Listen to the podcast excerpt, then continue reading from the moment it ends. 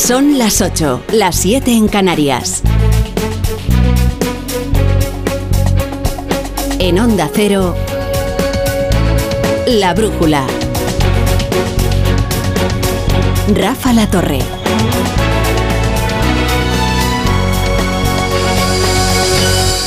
La imagen ha dejado pasmados a los barceloneses. Columnas de tractores avanzando por la diagonal, cientos de máquinas conducidas por los agricultores, que han obligado a cerrar el tráfico de una de las arterias de, la ciudad.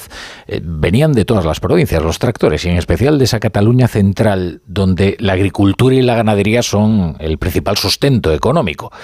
La imagen quizás, quizás les haya recordado a los barceloneses a las postrimerías de, de aquel referéndum del 1 de octubre. Cuando los agricultores gerundenses se hicieron presentes en el procés.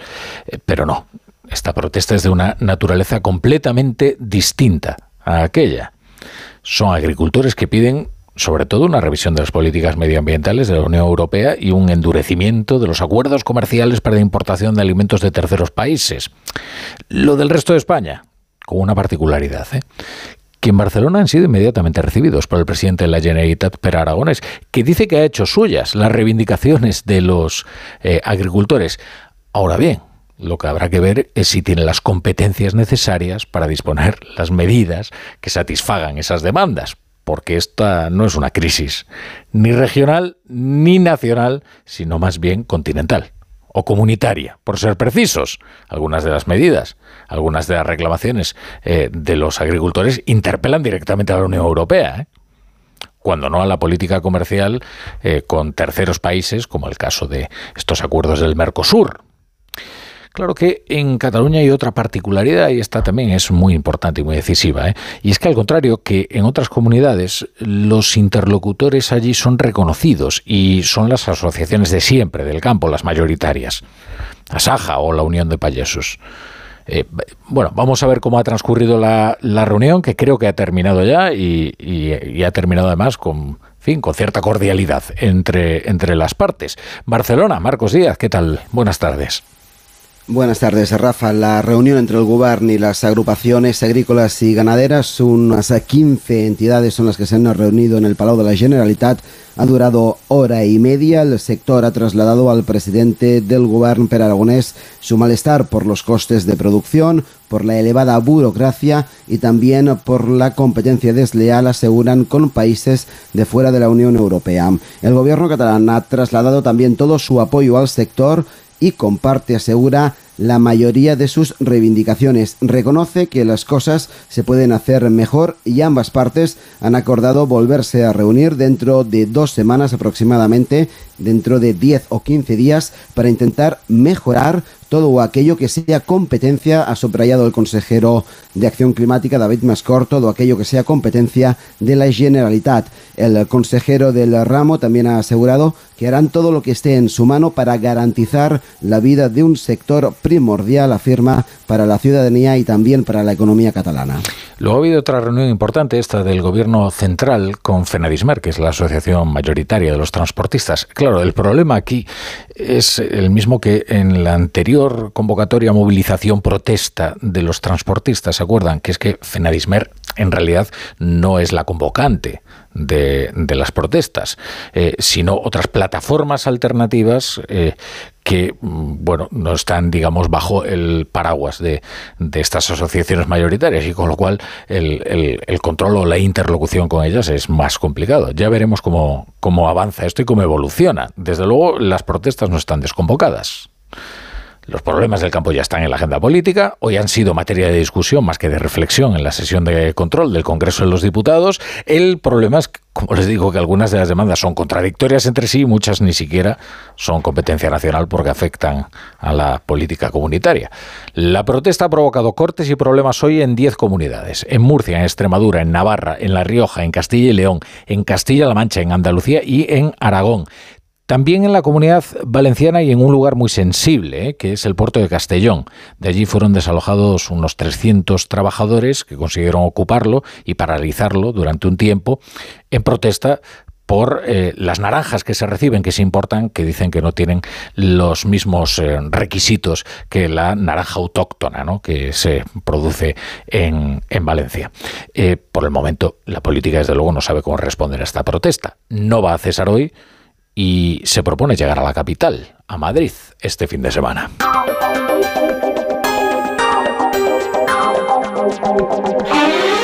Bienvenidos a la brújula. Si se incorporan a esta hora la sintonía de Onda Cero. También lo que les han aplicado a ustedes más que el artículo 24 es el 155. Pues mire, veo que el sentido del humor que le, ha hecho usted famoso es así. Nos han hecho 155 encubiertos. Esta acusación la hace nada menos que uno de los fiscales del Supremo, que acusa al gobierno de despojar de toda su autoridad a los fiscales, a la Junta de Fiscales para decidir con toda discrecionalidad sobre el futuro procesal de Carlos Puigdemont. Un 155 encubierto. La entrevista del fiscal Salvador Viada con Carlos Alsina más de uno es sin duda el testimonio del día, ¿eh? en la crónica político-judicial. Porque en su sinceridad descarnada, el fiscal Viada ha permitido apreciar cómo se maneja el gobierno ¿eh? y el desprecio que siente por la independencia de jueces y de fiscales. Vamos a poner un poco de contexto para explicarlo. La Junta de Fiscales del Supremo decidió por amplia mayoría de 11 contra 4, 11 contra 4, que había suficientes indicios para investigar a Puigdemont por delitos de terrorismo, que es lo que el gobierno por todos los medios está tratando de evitar. Y por todos los medios sí incluye la Fiscalía General del Estado.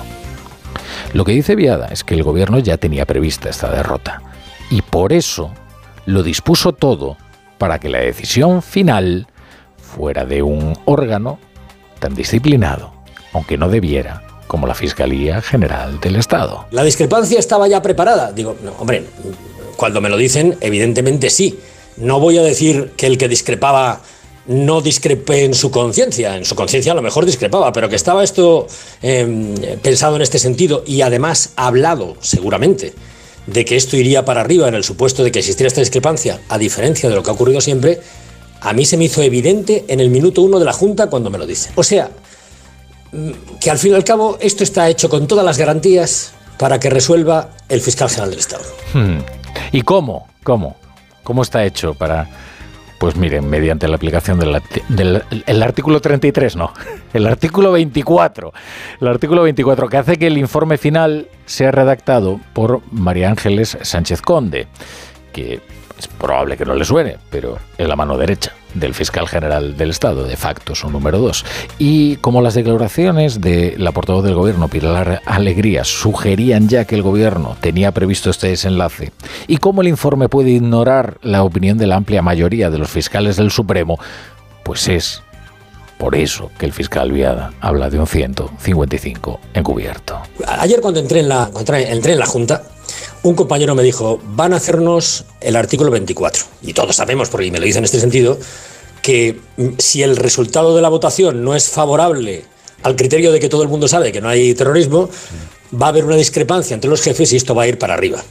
Y esto me lo dicen al empezar. Claro, ya eso te quita un poco de ánimo, porque dices, bueno, yo pensaba que estaba haciendo aquí algo importante y en realidad estoy cumpliendo un trámite. Pero bueno, nos han hecho un 155 encubierto.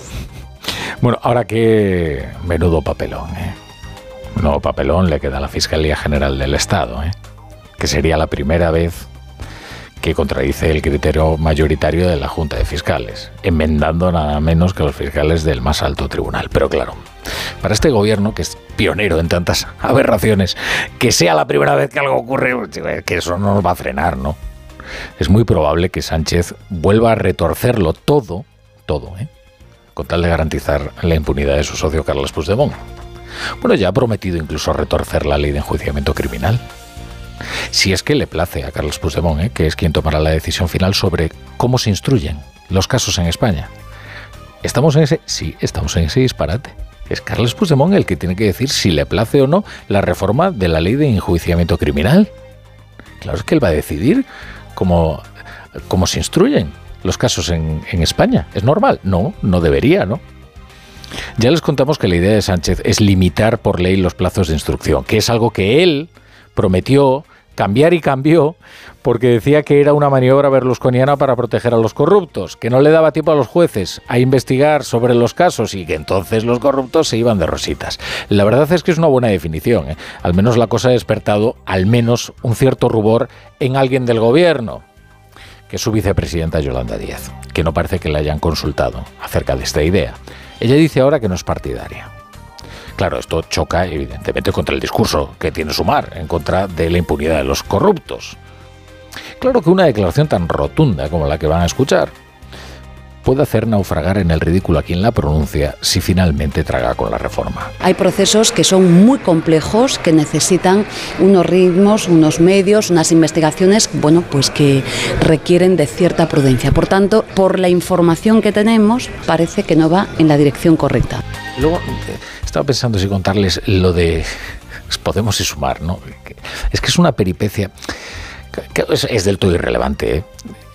excepto porque bueno, sí revela algo. Sí revela algo, ¿no? Que es la madurez de, quienes la protagonizan y también el estado de las relaciones entre el socio de coalición y uno de los socios necesarios para la mayoría parlamentaria del gobierno. ¿eh? Esto es como uno de los capítulos más hilarantes de la serie política de guardería, que se emite esta temporada en el Congreso. Resulta que Podemos ha encontrado o cree haber encontrado su Watergate y ha denunciado ante la policía que unos señores han entrado en su despacho del Congreso y han manejado documentos y dispositivos electrónicos. ¿Qué ha ocurrido? que después de la ruptura Podemos no empaquetó sus cosas y se marchó de los despachos de Sumar, que es la coalición con la que se presentó a las elecciones. Entonces los de Sumar han ido urgiéndoles a que vaciaran los despachos. Como no vaciaban los despachos, pues cogieron sus cosas y las tiraron al pasillo. Bueno, las tiraron, las dejaron en el pasillo que es una escena a medio camino entre la que se avecina y Aquí no hay quien viva.